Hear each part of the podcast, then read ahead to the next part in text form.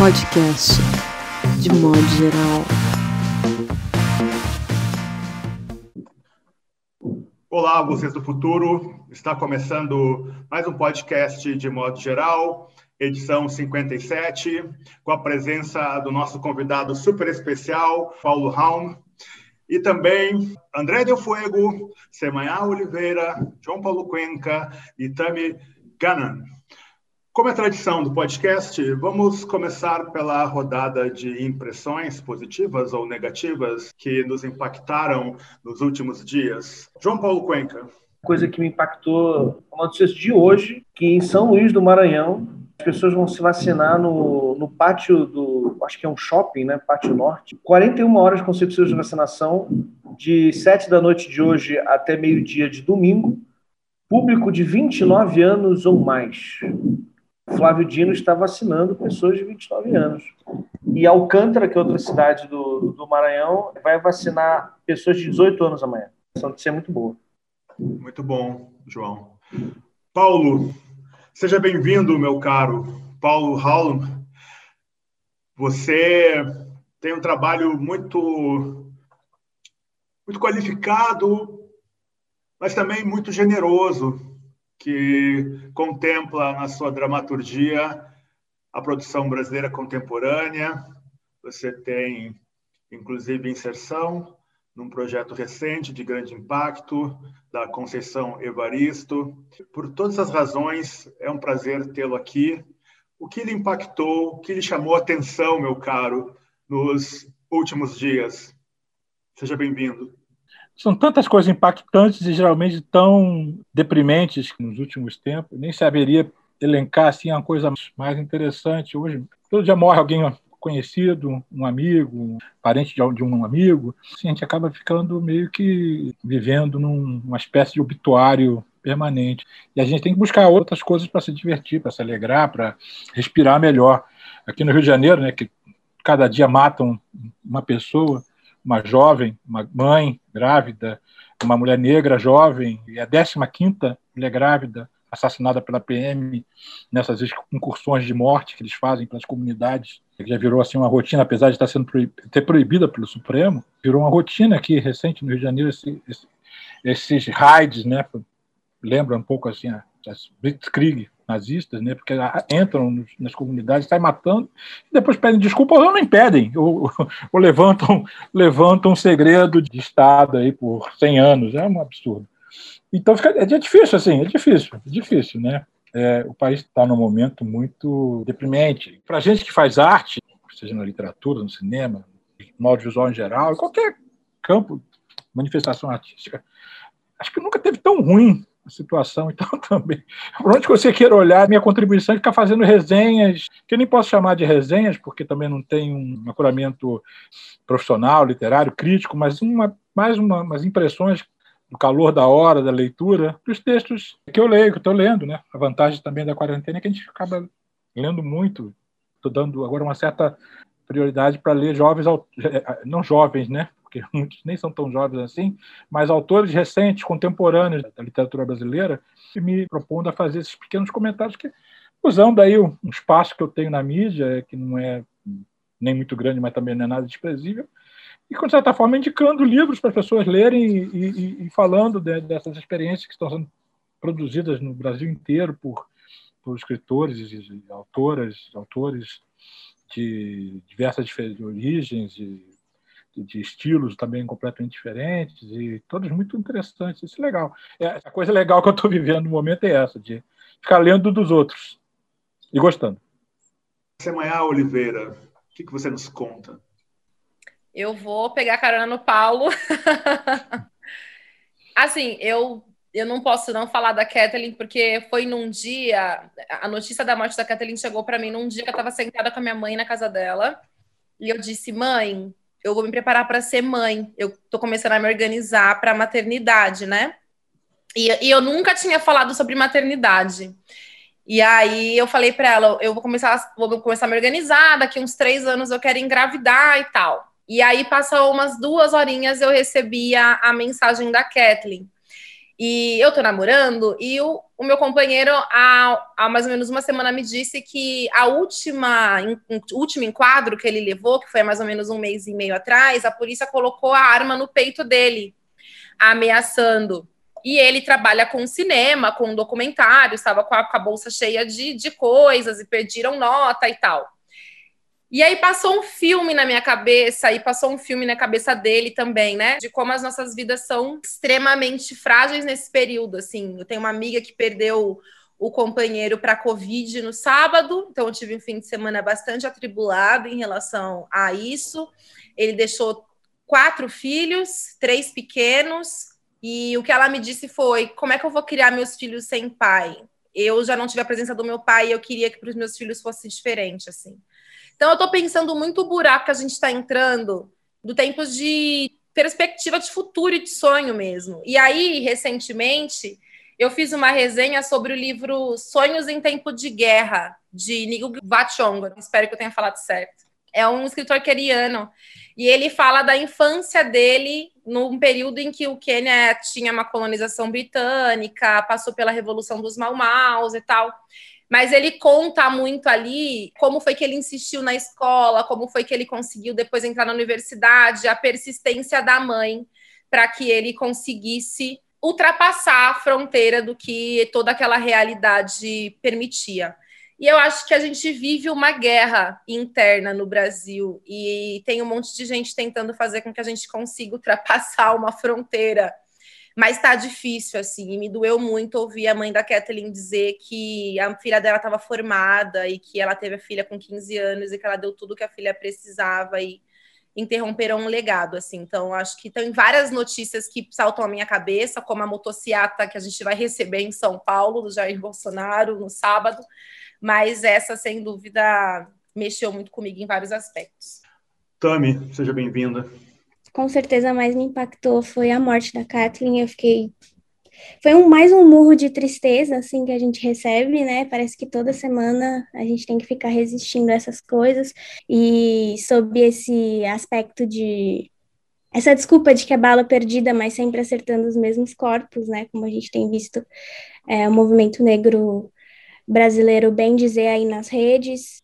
É triste demais como a gente consegue enxergar esse projeto genocida sem qualquer vergonha. Eles não têm nenhum tipo de ética.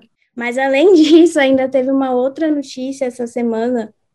Eu não sei se vocês viram, mas o presidente da Argentina distorceu uma frase do Otávio Paz, que ele dizia que os mexicanos descendem dos astecas, os peruanos dos incas e os argentinos dos barcos. E aí o presidente acabou falando que o Otávio Paz escreveu que os mexicanos vieram dos índios, os brasileiros vieram da selva, mas nós argentinos chegamos em barcos, eram barcos que vinham da Europa. E aí isso acabou causando uma baita movimentação também nas redes sociais. É, o pessoal lá na Argentina subiu a hashtag Vergonha Nacional. Foi um debate também que trouxe à tona a questão do racismo e que me fez pensar muito na nossa identidade latino-americana, de quanto o Brasil aparece tão desconectado, né, desse, dessa identidade que devia ser comum, e de como também é fácil proferir esse tipo de frase sem qualquer resistência, né, sem pensar duas vezes. Essa notícia também me desconcertou um pouco, assim. André Del Fuego. Eu fiquei tocada com, com a fala da Semaiá bastante. porque o planejamento da maternidade é um lugar que não deveria ser tocado pela violência, jamais. Conversando com um amigo psicólogo, ele já me diz assim, de todo um movimento dessa área para cuidar dos órfãos da pandemia. São muitas as crianças órfãs, não são poucas. E me tocou um pouco, acho que foi ontem que vi essa notícia do Carlo, um rapaz de 40 anos de Mossoró, fã de Beatles, 500 LPs e tal, ele trabalhava num hotel, foi, enfim, acabou demitido e precisou vender esses LPs para sobreviver, para comer. Acontece que ele havia tido uma filha há 14 anos e que quando ele soube que seria pai, ele então escreveu cartas para essa filha e amigos também escrevendo para que ela abrisse essas cartas só aos 15 anos de idade. E ele colocou cartas, possivelmente, nesses LPs, e ninguém acha, ele vendeu os LPs. Então, tem uma campanha para encontrar quem comprou os LPs raros, os Beatles, que ele vendeu para comer, para entregar a carta para essa filha órfã que fará 15 anos no próximo ano. E, enfim, as histórias, enfim, privadas, assim, realmente é preciso fazer um inventário de todas essas histórias interrompidas. E eu passei por esses dias esse aperto de ter um primo que foi criado também muito na minha casa, um primo irmão que ficou à beira do fim. E eu não havia passado por isso ainda, essa coisa muito próxima com um doente de Covid, de uma família inteira mobilizada, que não é só o fato de eu não dormir pensando nele, mandando oxigênio telepático para ele, sabe, minuto a minuto. É o fato de minha mãe, meu pai, os meus irmãos estarem na mesma sintonia e da dor deles reverberar outra vez um campo insuportável de dor. E era uma coisa assim, ele não pode, ele não pode morrer, não, é, não, vai, não vai ser possível perder o Beto, sabe? não vai ser possível. E ele, à beira da intubação, 70% todo tomado, blá, de repente ele começou a se recuperar. Ele não só saiu da possibilidade de intubação, como já está em casa há dois dias. Uh! Mas foi um, enfim, mas eu ainda tô. Mas aí, só para retornar essa coisa da orfandade, Semaia, que me toca muito, e você me tocou profundamente com, essa, com esse teu planejamento da maternidade. Eu pensei muito nos filhos dele, que ficariam órfãos. E o choro dessas crianças recebendo o pai foi assim. É, eles entenderam tudo, criança de nove e outro de cinco. Eles sabiam que, que, tava, que, que o pai, por pouco, não, não se despediu. Então, ainda temos isso, assim, temos órfãos para cuidar. Nós, nós cuidaremos desses órfãos. Bom, isso que nós tocamos aqui da Associação das Vítimas da Covid, que se estrutura em várias regiões do país, é, esse é, digamos assim, o propósito, como você lida com a orfandade causada e não reconhecida pelo Estado, e não suportada, não amparada pelo Estado. Vocês sabem que lá em Porto Alegre, dentro dessa minha, uh, desse apontamento que faço sempre aqui, milicianização das polícias, você vê que no Presídio Central de Porto Alegre, que hoje chama Cadeia Pública de Porto Alegre, teve um advogado, o Ismael Santos Schmidt, que ele teve a sua carteira da OAB quebrada pelos policiais militares, que abordaram ele ainda dentro do carro, pediram que se identificassem, né? ele estava a trabalho e ele apresentou a carteira e eles disseram que ele não tinha que estar ali e que aquela carteira não valia de nada, que ele tinha que apresentar a carteira de identidade, o RG.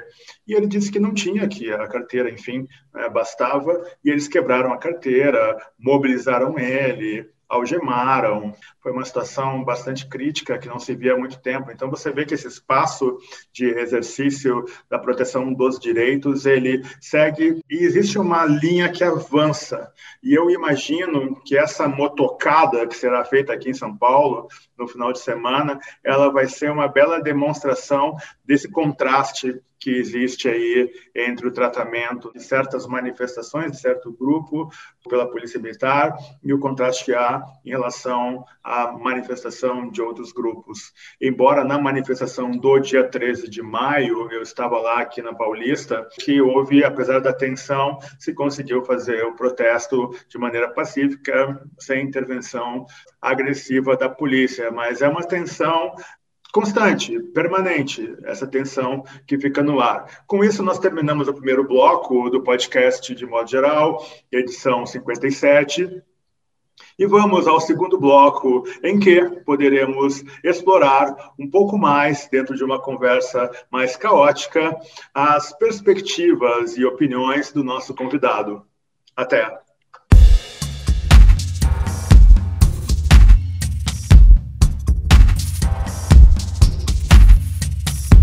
podcast de modo geral.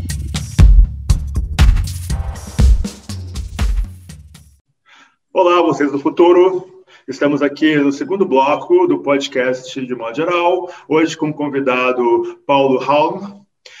Eu queria te perguntar o seguinte, meu caro Paulo. Você é roteirista e acho que todos nós aqui convivemos com roteiristas. Eu considero essa atividade que é uma atividade de escrita muito próxima da atividade da escrita literária.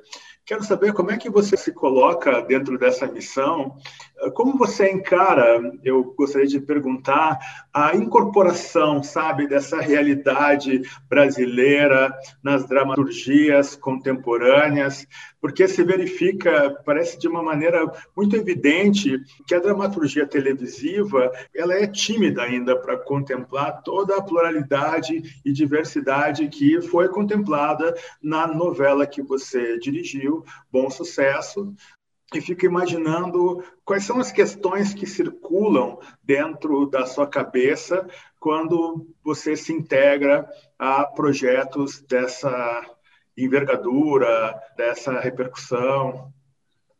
Eu nunca me considerei um escritor, né? Eu sou um cineasta, né? Eu estudei cinema, assim, eu sempre escrevi, eu sempre gostei de ler e sempre escrevi. Quando era garoto, assim, escrevia quadrinho, principalmente quadrinho. E depois comecei a escrever contos, poesias pavorosas e peças de teatro para colégio, né, coisa. E quando entrei na faculdade, na UF, né, na, na Federal Fluminense, onde tem curso de cinema, por alguma razão já cheguei com uma aura de que eu escrevia. Então, imediatamente me empurraram para o setor do cinema, onde a, a, escrita é o instrumento, que é o roteiro, né? juntando a fome com a vontade de comer, porque eu, eu, queria me profissionalizar também. Né? Eu sou de uma família de baixa classe média, morava no subúrbio carioca.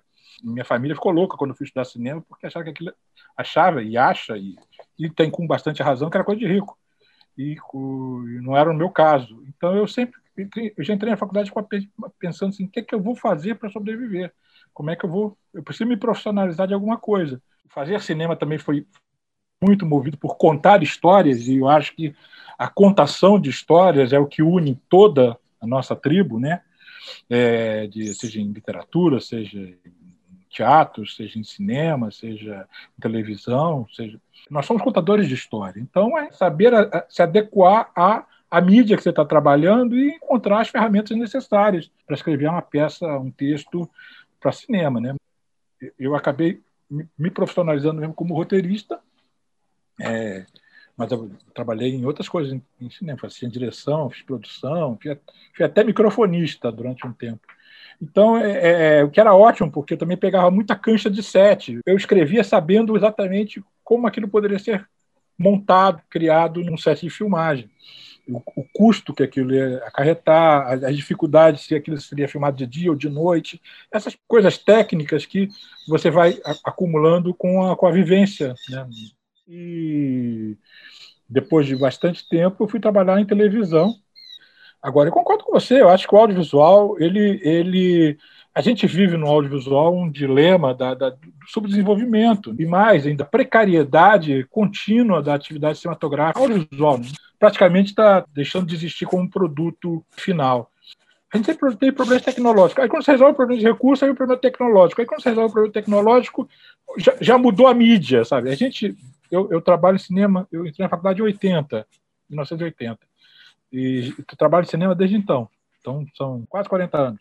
Durante esses quase 40 anos trabalhando de estagiário, depois como técnico, depois como, como curta-metragista, fiz muito curtas, fiz documentários, é, a gente passou por diversas revoluções tecnológicas que mudaram totalmente a forma de fazer, de exibir, de ver o audiovisual. Né?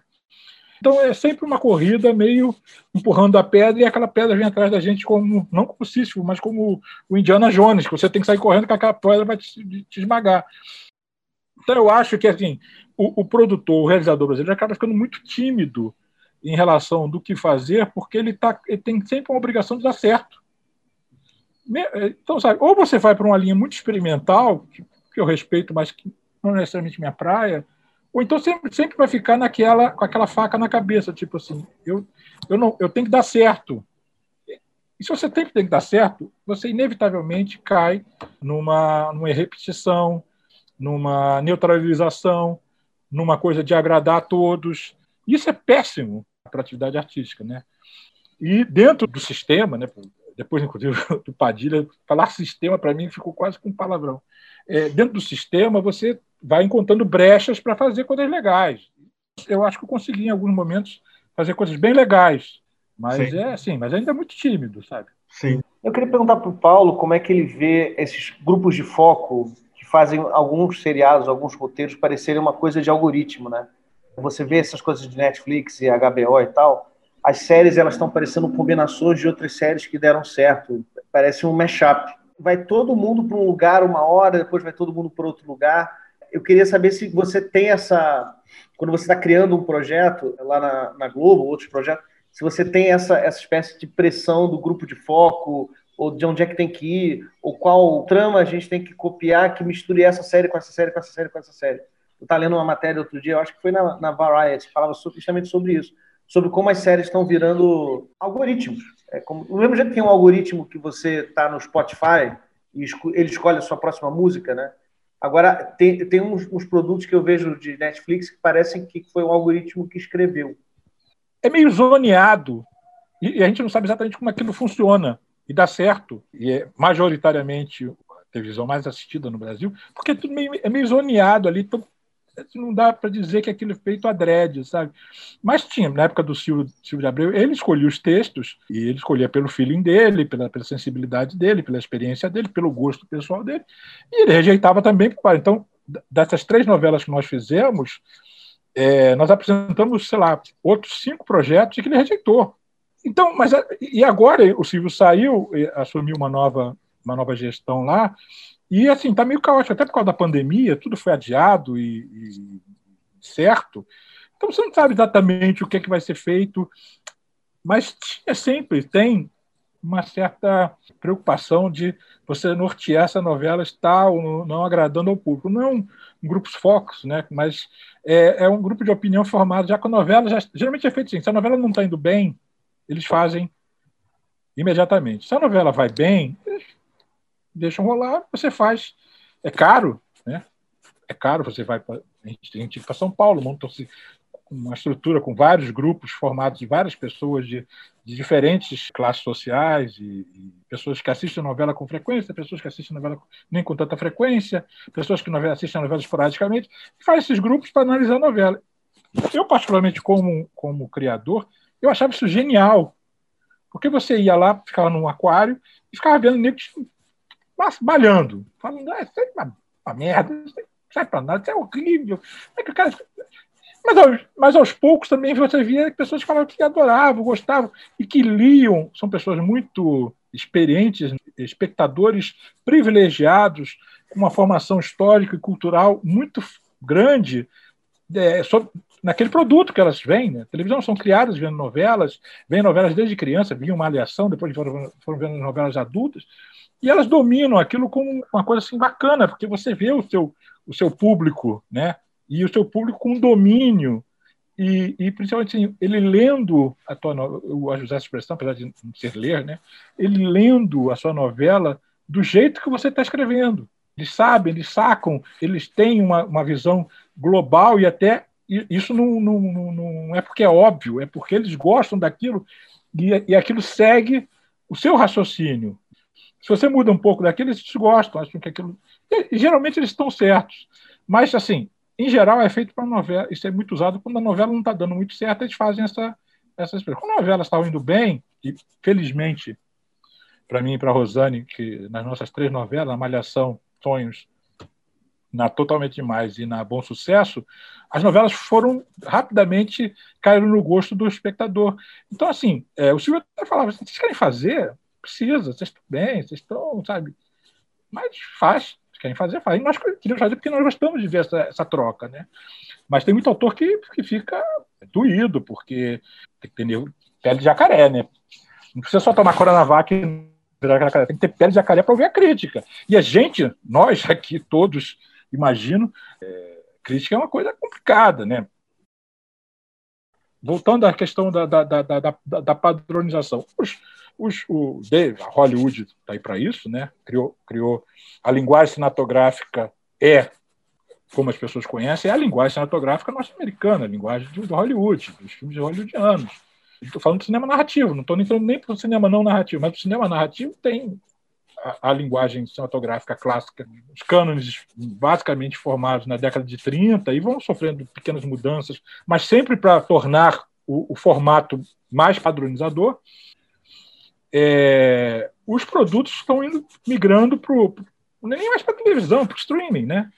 É, e o streaming ele, ele, ele, ele, ele é mundial, ele é mundial. Então, outro dia eu estava lendo uma crítica da Maria do Rosário, que é de São Paulo, série do Bruno Silveira que estreou recentemente no, no Amazon. E a Rosário tinha falado: ah, gostei, achei legal, bem produzido, aquela cara do Breno Silveira, tal, mas achei, achou assim é, muito não usou essa expressão, mas para fazer assim, uma simplificação, meio americanizado demais, meio com cara de produção de, dos filmes americanos de ação e suspense que a gente vê aos montes na, na própria Netflix. Né? E eu fiquei com vontade de responder para ela assim, mas o, Rosário, na verdade, é, esse tipo de filme que você está vendo no Brasil está sendo visto, está sendo feito e visto agora também na Coreia, está sendo visto e feito também agora na Índia, está sendo visto e feito agora no Quênia, está sendo visto e feito também agora na, na, na Itália, na Espanha, na França, na, na, na Dinamarca. A verdade é que os streams eles são mundiais. E, de certa forma, eles tendem a usar um padrão garantindo um mínimo de característica local, mas que, de certa forma, que você possa ver na China, e possa ver no, no Equador, e possa ver na, na, na, na Lapônia, e possa ver no Brasil. Então, eu acho que existe, sim, realmente um, um projeto de homogeneização narrativo, com caras diferentes, etnias diferentes, mas uma mesma. É, que seja palatável para espectadores do mundo inteiro. Sim. E, obviamente, eles usam o, o padrão que deu certo, que, que rende, que funciona, que é basicamente colado na narrativa hollywoodiana. Agora, é claro que tem diferença. Os, os policiais escandinavos são maravilhosos. Os policiais ingleses são maravilhosos, apesar de seguirem, de certa forma, uma estrutura é, narrativa hollywoodiana. Mas é, é, um outro tom, uma coisa mais deprê, que remete ao, ao, ao primeiro cinema no ar, sabe? Do herói anti-herói, sempre defeituoso. Isso até virou um, quase um cacoete agora, né? Hoje nós estamos sob o império dos, dos anti-heróis, né? Tanto que a Disney está lançando Loki, a Disney está lançando Cruella, lançou aquela da, da bruxa lá que a Angelina Jolie fez, ou seja, os vilões viraram os protagonistas, sabe? A, a, a? Tem um livro chamado é, A Maléfica. Teve um livro que foi lançado falando sobre as, as séries, os anos de ouro das séries, né? Breaking Bad, Mad Men, é, Wire, Homens Difíceis, e é justamente sobre essa cultura do anti-herói. E acho que essa anticultura do anti-herói talvez seja a característica dessa padronização. Até nos desenhos, o anti-herói triunfou. É, eu estava pensando aqui nessa ideia do algoritmo que o Cuenca diz, a fala do Paulo também a respeito desse dos padrões, né? Padrão, padrão, padrão, padrão, padrão.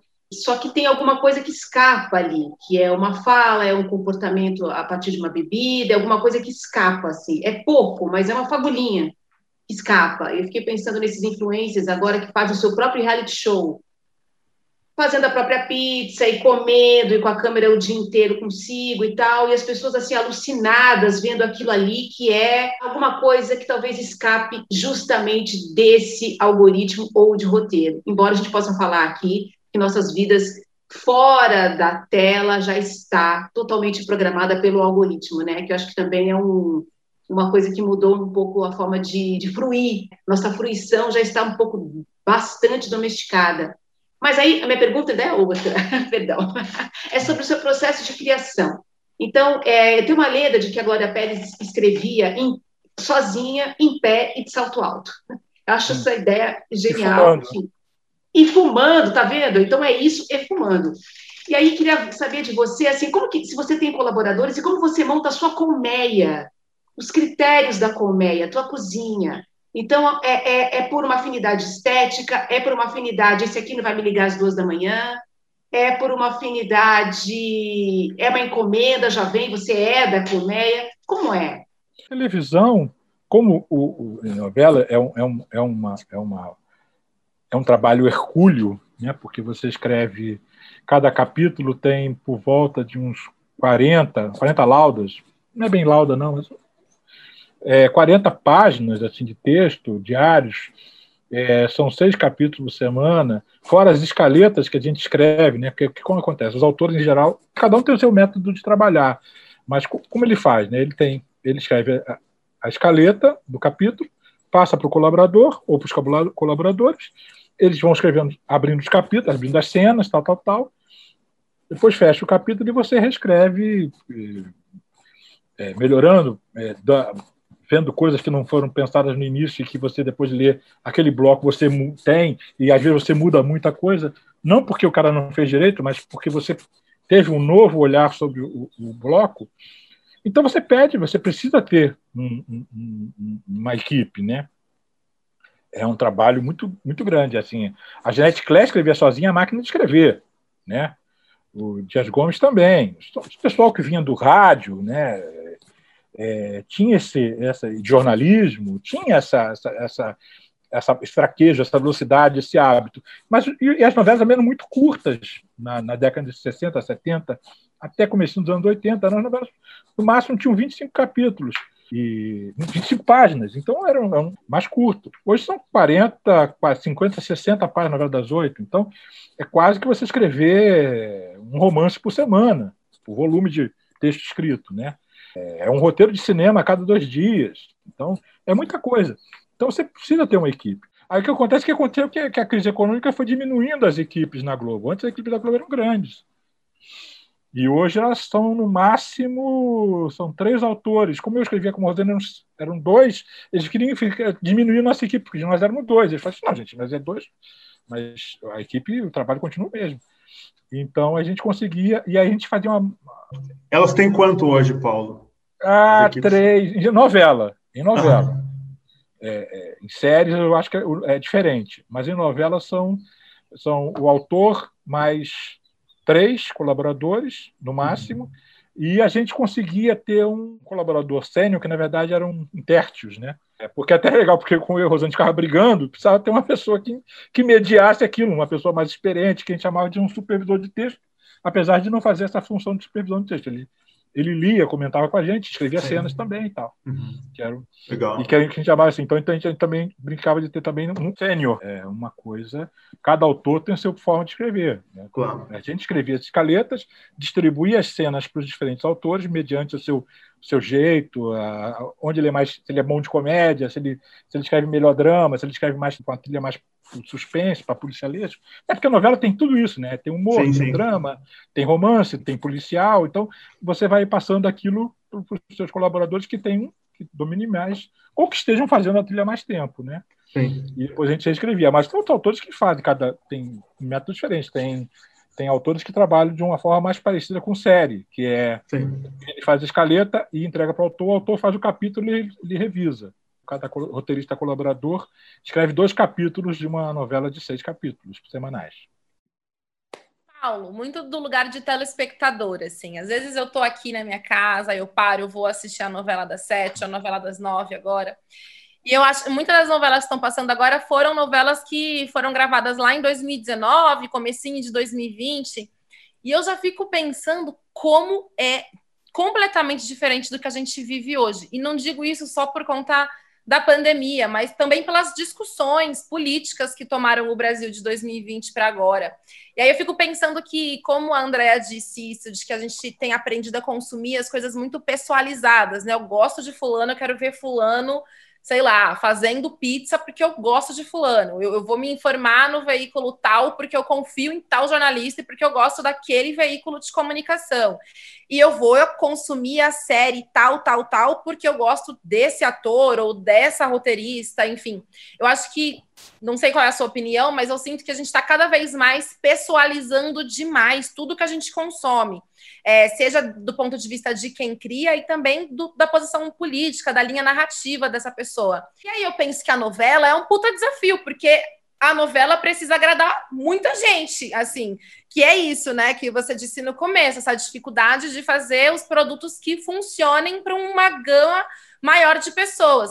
Várias vezes eu tô assistindo a novela, eu falo, nossa, nada a ver essa fala, não gostei desse. Porque eu sou chata também, né? Eu também escrevo, aí eu fico, não gostei dessa fala, esse personagem, isso já me desconecta da novela, coisa que não acontecia antes, porque a gente não tinha tanta opção. Como é que tá rolando isso, assim, sabe, para você, no mundo de quem tem trabalhado ainda com a novela? Tá alterando muito o jeito de criar? Como lidar agora com essas pessoalizações tão, tão fortes assim? Desde o final de, de 2019, quando terminou o sucesso, eu não tenho escrito. Escrito no sentido assim, escrever para que televisão você escreve e vê, né? Então você está tá muito ligado no processo. O processo é quase um, um contínuo. Você está, você é, é, diferente de cinema que você escreve um negócio e leva anos para ser feito, se é feito. Em televisão você tem um, momento que você quase escreve que vai entrar no, dia seguinte. Você faz muita errata, muita mudança. Você consegue fazer isso. Tem essa dinâmica. O retorno também é imediato, né? O que aconteceu nesse nesse ano depois da Bom Sucesso, que acabou em janeiro de 2020 portanto, dois meses antes da pandemia, é que reprisaram dois trabalhos nossos. Esse reprisaram totalmente demais ano passado, que foi fez mais sucesso do que na época que foi exibido originalmente, e está reprisando agora a Malhação Sonhos, que é de 2015. Totalmente demais, até acompanhei um pouco, porque estava naquele período que a gente estava mais consciente realmente do, do, do mais medroso da, da pandemia e estava havendo realmente um certo distanciamento social, um certo isolamento e um certo confinamento, então eu acabei vendo um pouco mais.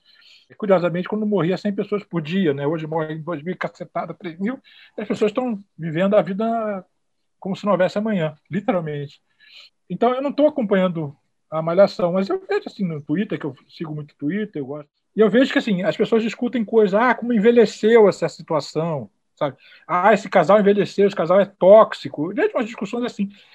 Às vezes eu nem levo muito a sério, não, porque percebi que há uma certa discussão ideológica, com parâmetros até bastante elevados de crítica racial, de gênero, de, de machismo, de racismo estrutural, mas muito oportunista em favor do seu casal, né, do seu chip, como chamam, né?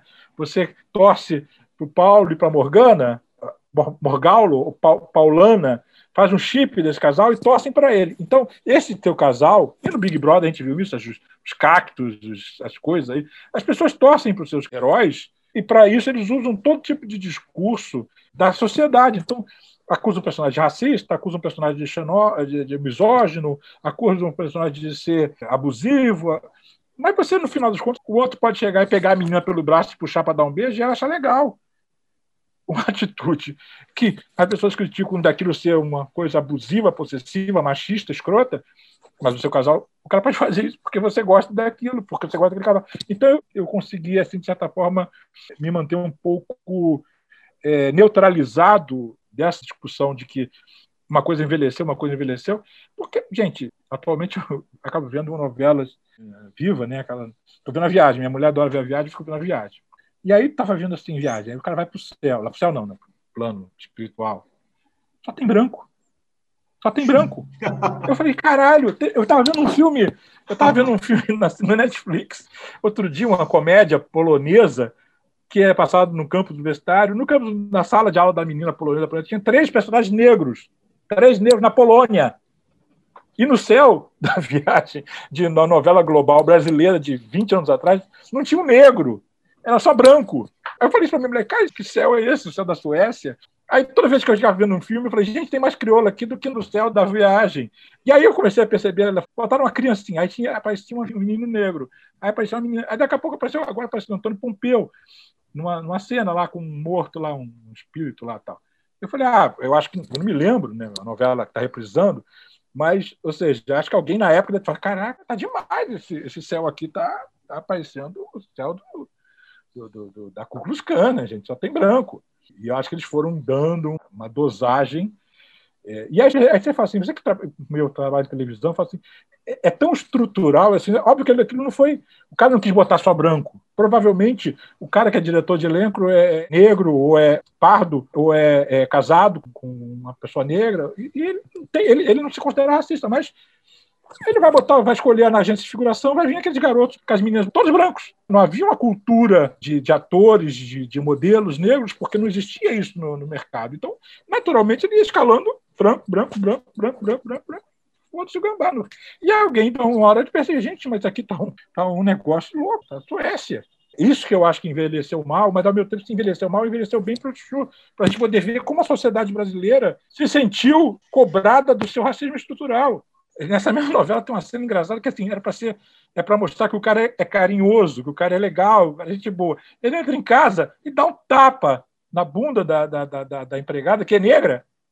Ai, ela, oi, sou fulano, que eu sou engraçado. Aí eu falei, gente, isso, isso há 20 anos atrás, feito hoje, o cara estava cancelado no momento seguinte. Ou seja, há um, um, um grau de nonsense quase, sabe, dentro das coisas, tipo assim, gente, olha só, as pessoas faziam aquilo com uma normalidade. Aí, se você for regredindo, voltando mais atrás, a coisa que você também falou do presidente argentino, gente, é, nós éramos macaquitos. Brasileiro não precisava ser é, escuro. Os brasileiros, em geral, são macaquitos. Sabe? O que ofendia bastante a nossa elite, a rivalidade Brasil e Argentina, era muito baseada também por essa coisa que a Argentina se, se, se portava europeia e, e a elite brasileira tinha um pé na cozinha, que ela sempre teve rejeição, sempre teve nojo, sempre teve asco. Você falou uma coisa legal da questão do Brasil estar desconectado da América Latina como um todo. Eu escrevi uma vez uma coisa sobre essa questão da gente buscar a identidade brasileira. Né? O que é, o que é ser brasileiro? A gente fala uma língua que é pouco falada. É muito falada porque nós somos muitos, mas Portugal, alguns países da África, com uma, um português já bastante misturado com a linguagem nativa, nós somos quase que os três na América Latina, que todos falam espanhol, que com todas as mudanças que tenham e, e sabores diferenciados, é uma língua igual. Aí você fala assim, nós vivemos num, um continente que ninguém fala a nossa língua. E a gente não tem nada a ver com eles ou não queremos ter nada a ver. Nós, literalmente, o Brasil está de costas para a América Latina. Nós sabe? somos uma espécie de criança mimada nessa geopolítica regional aqui. A gente está de costas para a América Latina, mas o que a gente está de frente, a gente rejeita, que é a África. Eu me lembro que começou, assim, a África começou a ser, a ser é, é, olhada por brasileiros muito pela música popular brasileira. Chico Buarque, Lara Nunes, Martinho da Vila, que começaram a fazer intercâmbio, Gilberto Gil, começaram a fazer intercâmbio com os músicos africanos e, de certa forma, a música, mais do que qualquer outra manifestação artística, foi fazendo essa obviedade, né? Que nós somos é, é, a África é o nosso é o nosso se a América Latina é nossas costas, a África é a nossa frente, sabe? O nosso a nossa imagem imediata. Isso é, é, terrível. O Brasil não tem. A gente fica olhando para onde? Para aquilo pra onde a gente é periférico. Europa, eh, Estados Unidos. Estados Unidos, né? né? É, é, hemisfério norte, né? A literatura sempre foi muito por aí, o cinema, o audiovisual. Até bem pouco tempo, sim. É verdade, Paulo. Se você... é, é muito recente.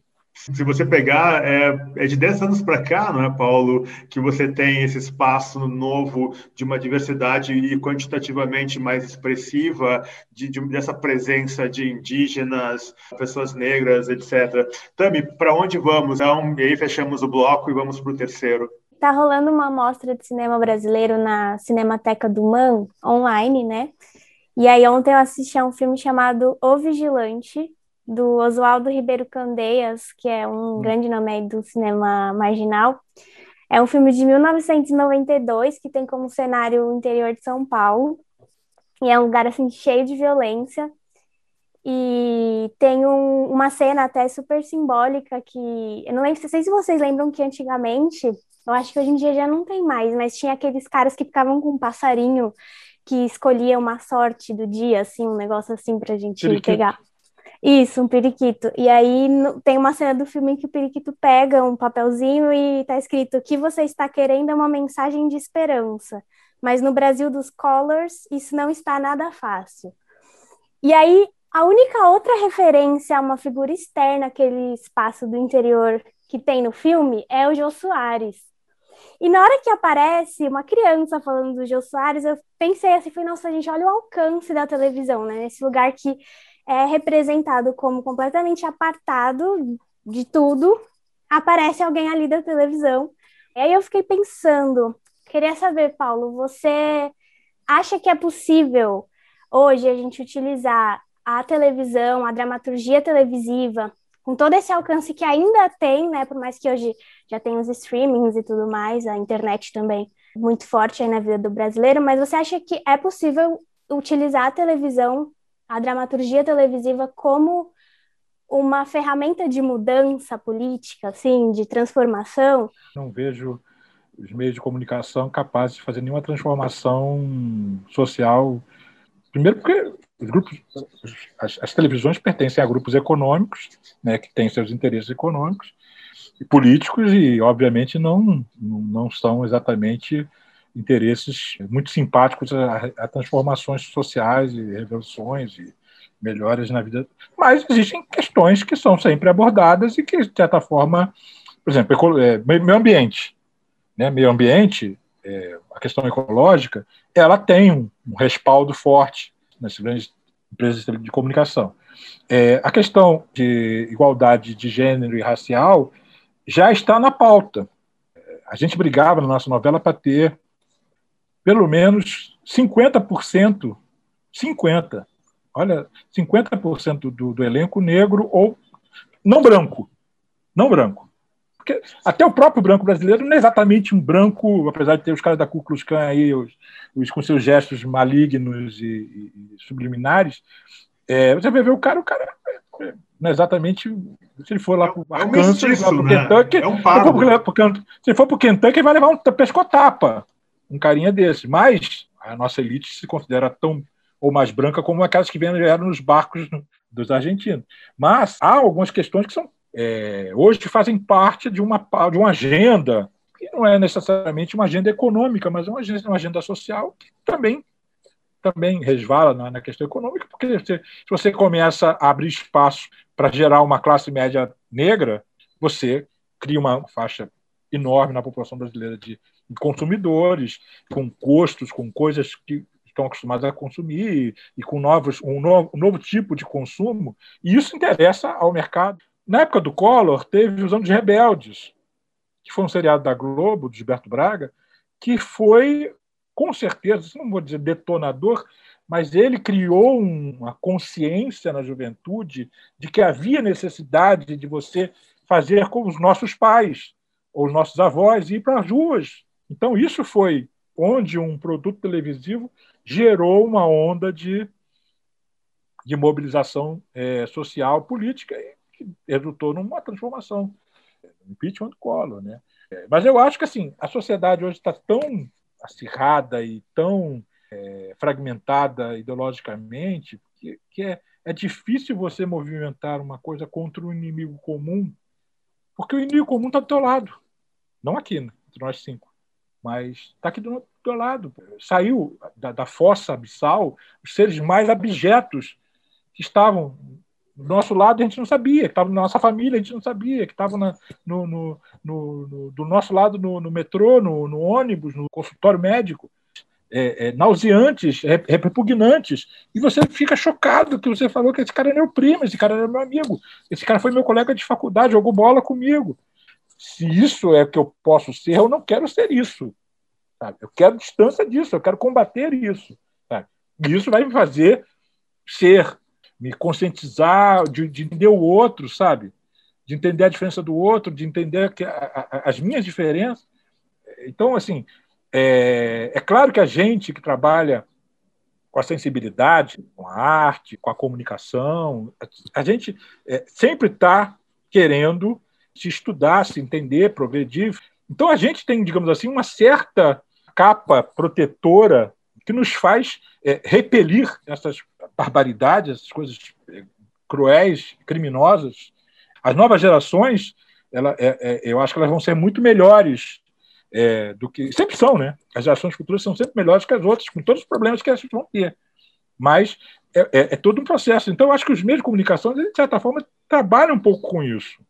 Eu não tenho nenhuma ilusão, e por isso não caio na tentação proselitista no meu trabalho artístico. E olha, eu sou militante, eu sou militante, eu sou filiado ao PT desde a década de 80, de carteirinha, de sair de bandeirinha, já fui mais militante quando jovem, mas e fui ficando mais uma, uma militância mais preguiçosa, intelectual e, e, de formação de opinião, mas eu era de, de, de fazer ir para porta de fábrica, fazer panfletagem, essas coisas, pichar muro, essas coisas todas que a gente fazia quando era jovem. É, eu fiz também muito. Sim, a gente, sei, é, é, mas é, eu não tenho ilusão, eu não tenho ilusão, pelo menos não nesse, nos, nesse estado de coisas que a gente vive, na, na estrutura que a gente vive, de que haja força num trabalho artístico para mudar a sociedade. Você muda pessoas. E não tem ilusão de, sim, num sistema completamente algoritmizado para que as pessoas consumam sempre as mesmas coisas, você vai ter uma capacidade de criar algum tipo de movimento. Agora, acontece, gente. Bela Tchau voltou nos movimentos, nas passeatas e tudo mais, por causa da Casa, da, da casa, da, casa de Papel, um seriado espanhol de aventura. Tinha já sido sinalizado com Alan Moore no é, V de Vendetta. de Vingança. De certa forma, tem, tem algumas coisas. Então, há momentos onde isso foge ao algoritmo, ao padrão, ao sistema. O contato é muito pessoal, é muito individual, a mudança é muito pequena. Mas pequena, porém frutífera. É pequeno, é demorado? É, mas funciona. Como o bom sucesso tocou e foi percebido, inclusive por pessoas que não acompanham a dramaturgia televisiva, de uma maneira muito especial. A presença de Conceição Evaristo no episódio e toda essa esse reflexo da pessoa se enxergar ali, não é, Paulo, como sim, sim, alguém assim, que narra e é celebrada na sua produção. Isso é maravilhoso. O bom sucesso foi um negócio assim que é, que é quase que é, é, é uma, uma, novela que seria fadada ao fracasso, porque era uma novela que estava baseada, basicamente, a sua maioria das cenas de alguém lendo texto, contando pedaços de livro. Ou você vendo ilustrações de pequenas cenas de clássicos literários, e lendo poesias, lendo é, trechos de, de, de, de romances sabe? Romances brasileiros, romances internacionais. A gente achava que aquilo era ser um saco, ia ser fadado ao fracasso. E nesse negócio do grupo que o Cuenca perguntou, uma das coisas que mais me deixou emocionado foi que quando a gente passava, a gente ia para os grupos, as pessoas estavam lá falavam que adoravam essa coisa, que curtiam ficar vendo aquelas pessoas falando daqueles livros, falando de coisas legais, é, é, é, de contando poesias, é, é, era um oásis na vida dela, sabe? Senhoras donas de casa, sabe? Senhoras humildes da periferia de São Paulo, é, elas falavam que aquilo, elas entendiam aquilo, elas gostavam daquilo, aquilo fazia parte da, da, da, da delas, sabe? Viram a Isso é muito importante. Uma senhora negra, uma senhora negra, não era uma, uma, uma mulher branca europeia, um escritor é, britânico ou francês, uma senhora negra brasileira. É, eu não acho que isso vai mudar o mundo, mas mudou alguns desses 40 milhões de pessoas que viram essa cena. Brilhante.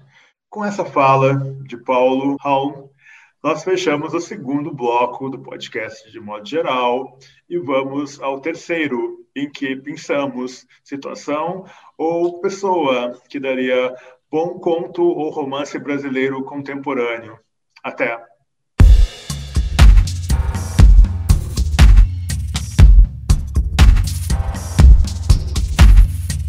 Podcast de modo geral.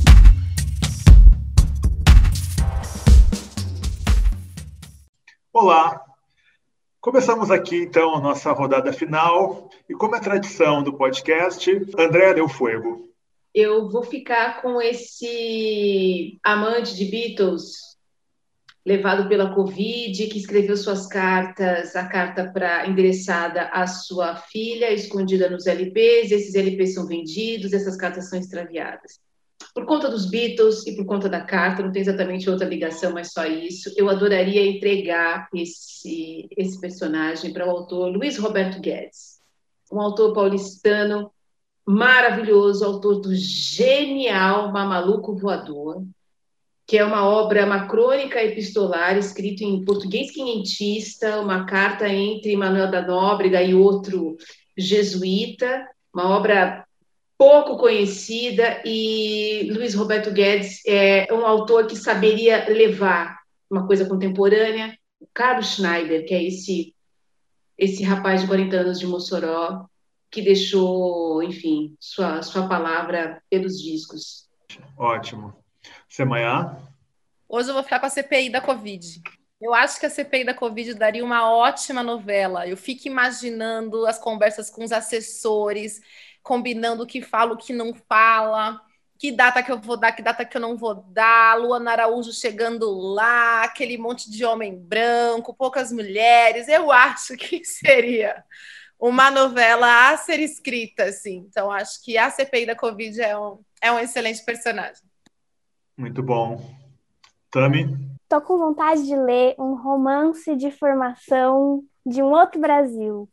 Um Brasil que talvez não tivesse sido colonizado como foi, que tivesse lidado de outra maneira com a ditadura militar, que hoje não tivesse sendo governado por quem é. Acho que eu queria poder acessar esse outro lugar, esse Brasil que é nosso, mas possível pela literatura.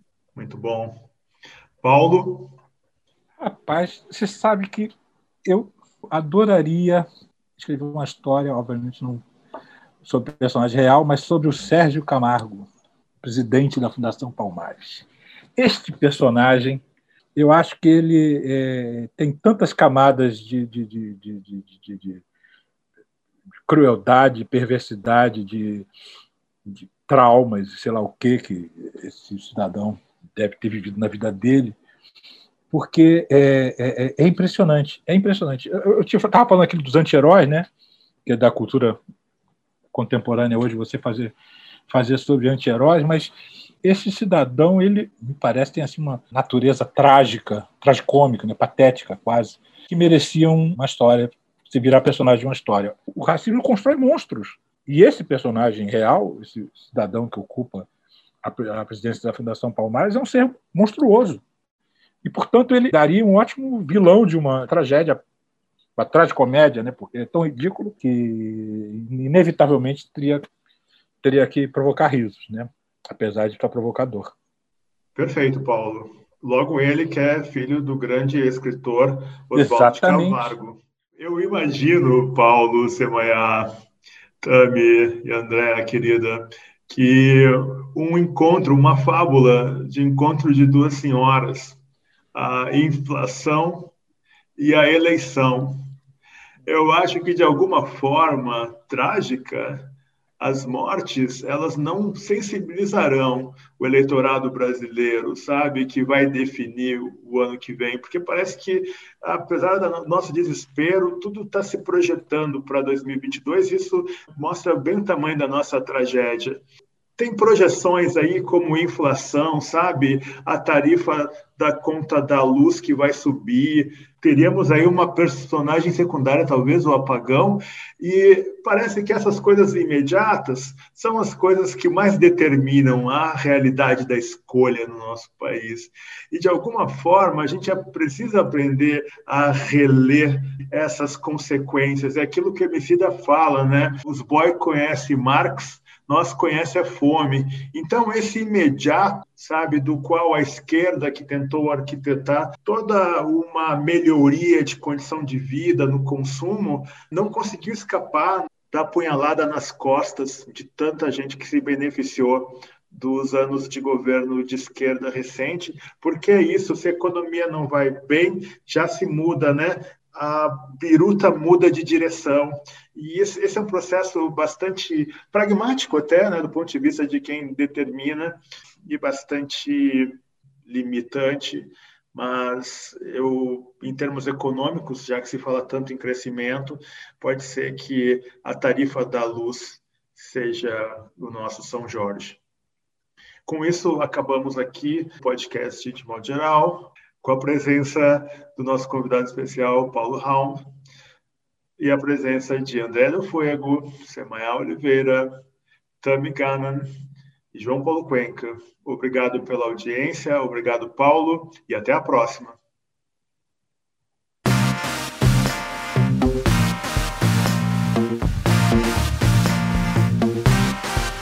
Podcast de modo geral. Então a gente chegar lá e falar: ah, é, eu quero o menino da CUFA, quero a menina da CUFA trabalhando aqui, sabe? A gente vai. É, porque a CUFA faz um convênio com a Globo para de, de dramaturgia, para formar dramaturgia, mas são assim, 30 alunos e acaba entrando um ou dois, sabe? É, é, é, cruel isso. Então, sabe? E quantos autores temos na casa? 40, 50? Em atividade 10, 12 né? Porque você escreve, são quatro novelas por, por dia, Então são quatro novelas sendo escritas, mais as quatro que vão substituir, e mais. É, então são, são, são, são 12 novelas, e as, as quatro que vão vir depois.